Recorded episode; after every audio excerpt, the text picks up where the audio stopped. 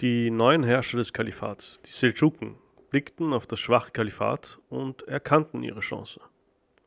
Nachdem sie ihre Machtbasis am Hofe des Kalifats ausgebaut hatten, machten sie sich bereit, der restlichen arabischen Bevölkerung zu zeigen, dass sie die neuen Helden sind, die Helden des Islams, dass sie der islamischen Welt wieder Hoffnung geben können.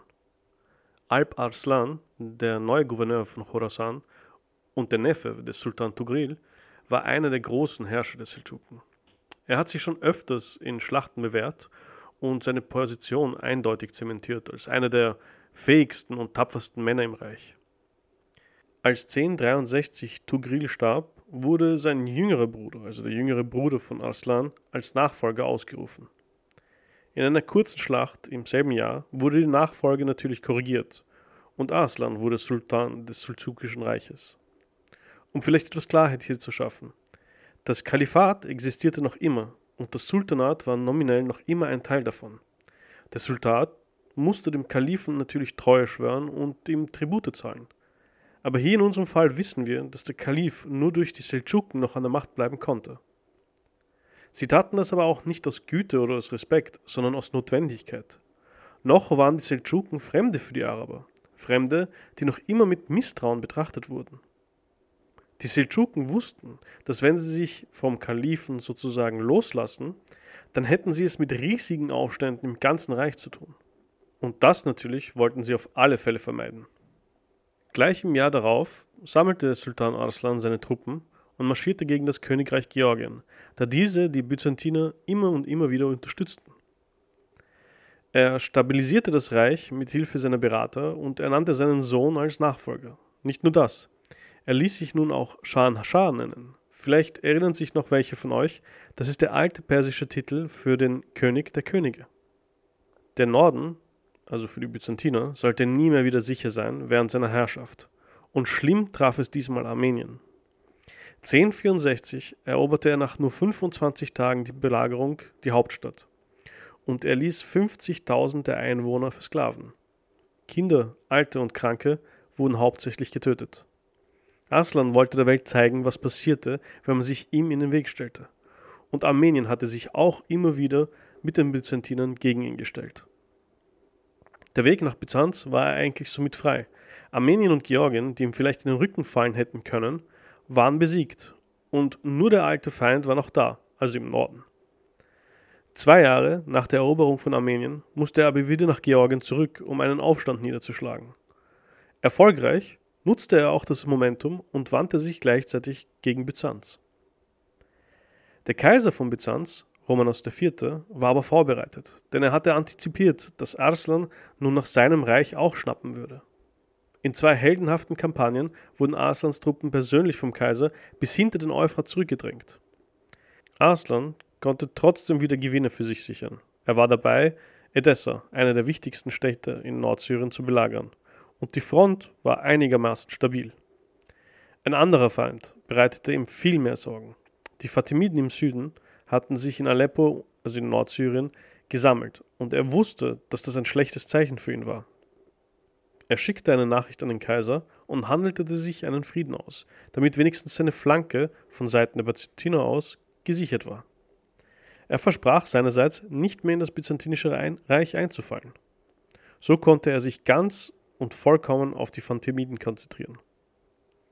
Der Kaiser willigte ein, aber trotzdem sammelte dieser seine Truppen. Zur Sicherheit natürlich nur. Im Februar 1071 schickte der byzantinische Kaiser dann einen Kurier zu Arslan, um den Friedensvertrag zu erneuern und nochmals zu bestätigen. Arslan stimmte nur liebend gerne zu. Er war gerade dabei, sich mit dem fatimidischen Problem zu beschäftigen. Aleppo war ihm sehr wichtig, besonders wenn er endlich Syrien erobern wollen würde. Und diese Stadt wurde gerade von ihm belagert. Byzanz war aber schon in Bewegung und marschierte Richtung Manzikert, einer Festung in der Nähe des Seenwadens. Arslan, der durch Spione erfuhr, was gerade geschah, brach die Belagerung ab und marschierte im Eiltempo durch geheime Routen, unbeobachtet von den Spionen der Byzantiner, in Richtung Iran, wo er sich mit neuen und frischen Truppen traf. Die Byzantiner hatten davon nichts mitbekommen. Romanos ignorierte die Ratschläge seiner Generäle. Sie baten ihn immer wieder, auf die Berichte der Kundschafter zu warten, aber er ignorierte sie und befahl trotzdem den Vormarsch nach Mansikert. Zur Sicherheit schickte er eine Armee von 30.000 Soldaten in den Süden nach Ahlat, um den Pass dort zu sichern. Die Seldschuken nämlich wurden vom Süden her erwartet. Aber genau das geschah eben nicht. Arslan führte seine Truppen unentdeckt um den See über den Norden in den Pass hinein, wo er die kleinere Armee der Byzantiner überraschend angriff. Über diese kleinere Schlacht selbst ist wenig bekannt. Wir wissen aber, dass die byzantinischen Truppen sich sehr schnell wieder nach Zentralanatolien zurückgezogen hatten. Es gab nämlich das Gerücht unter den byzantinischen Soldaten, dass eben die größere Armee, welche im Norden stationiert war, die Armee des Kaisers eben, bereits vernichtet wurde. Und deshalb flohen sie alle. Währenddessen eroberte der Kaiser Mansikert selbst, circa Ende August, und machte sich dann auf den Weg nach Ahlat, um sich dort eben mit der kleineren Armee zu vereinen. Noch immer hatte er keine Informationen über Arslan oder über die Schlacht und trotzdem bewegte er sich weiter. Umgekehrt aber wusste Arslan von jedem Schritt Bescheid. Und am 25. August kam es dann zur Schlacht. Kaiser Romanos wurde bitterlich geschlagen und er selbst wurde auch gefangen genommen. Er hatte angenommen, dass die zweite Armee zu Hilfe kommen würde, aber er wusste eben nicht, dass diese schon längst nicht mehr da war. Nicht nur das, er selbst wurde dann auch von einem seiner wichtigsten Generale, Duker, während der Schlacht verraten und im Stich gelassen. Arslan aber behandelte den Kaiser außergewöhnlich gut und die Friedensverhandlungen wurden ausgearbeitet. Arslan erhielt die Gebiete um Edessa, Mansekert und Antioch, also fast sämtliche Gebiete in Ostanatolien und Zentralanatolien. Zusätzlich musste der Kaiser sofort 1,5 Millionen Goldmünzen an Reparatur zahlen und jährlich zusätzlich 360.000 Goldmünzen abgeben. Also eine unglaubliche Summe. Nach einigen Tagen wurde der Kaiser auch freigelassen. Aber während seiner Abwesenheit hatte der verräterische General Dukas einen neuen Kaiser, Michael VII., ausrufen lassen. Der war natürlich zufälligerweise ein Verwandter von diesem General. Es kam zu einem kurzen Bürgerkrieg, in dem Romanos besiegt wurde. Und er selbst wurde gefangen genommen, geblendet und verstarb dann auch einige Tage später an den Verletzungen. Die Nachwirkungen der Schlacht von Manzikert waren enorm.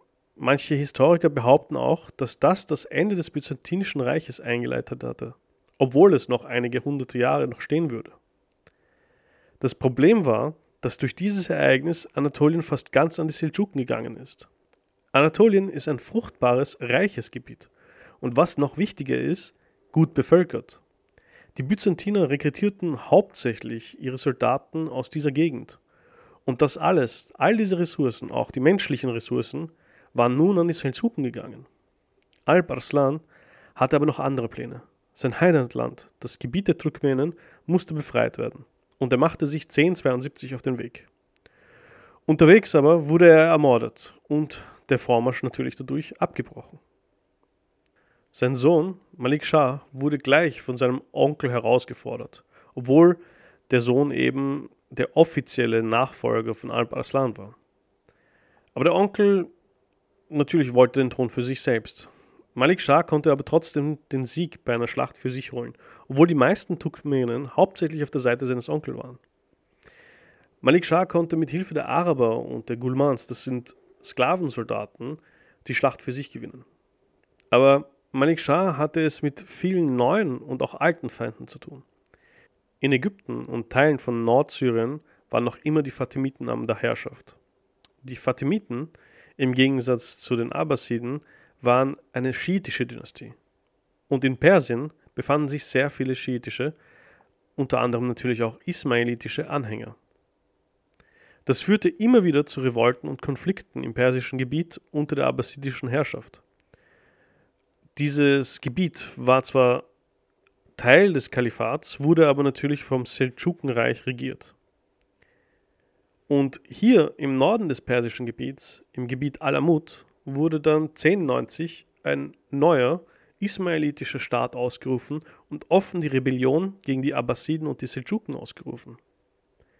Es gab viele Gründe, warum Persien nie sunnitisch wurde. Es gab viele Gründe, äh, religiöse Gründe, politische Gründe, sozioökonomische Gründe.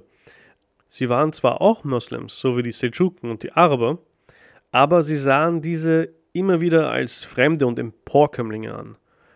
Und die Araber und die Seldschuken hielten an ihrem sunnitischen Glauben fest. Als der Staat von seinem Anführer Hassan al-Sabah ausgerufen wurde, wurde die komplette Gegend von ihm und seinen Leuten komplett befestigt.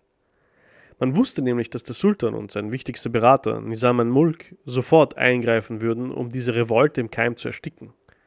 Ein autonomer Staat, der sich offen gegen das Kalifat und gegen das Seldschukenreich auflehnen würde und weiterhin existieren würde, würde nur Probleme schaffen, denn es würde die anderen kleinen Gebiete und andere Reiche dazu aufmuntern bzw. motivieren, ebenfalls sich offen gegen das Sultanat zu stellen. Und das hieß pures Chaos.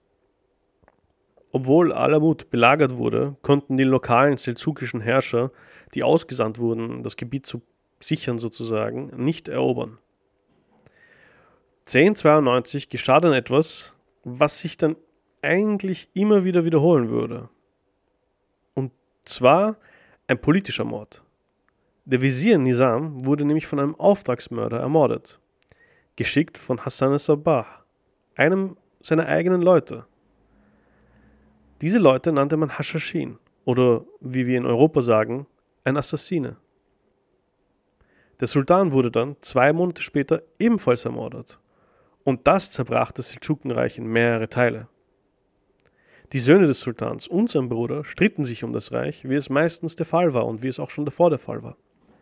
Kilic Arslan, ein Adeliger aus Anatolien, gründete das Sultanat der Rum in Anatolien. Der Bruder des Sultan, Tushtush I., regierte über Syrien. Sein Sohn, also der Sohn des verstorbenen Sultan, Mahmud I., regierte über Persien, obwohl das Gebiet noch mit drei anderen Brüdern regiert wurde. Barkia Kuruk hatte Irak, Mohammed I. hatte Bagdad, Ahmad Sanjar regierte in Khorasan. Also wie ihr seht, war das komplette Reich in mehrere Teile aufgeteilt worden, aber noch immer unter den Abbasiden.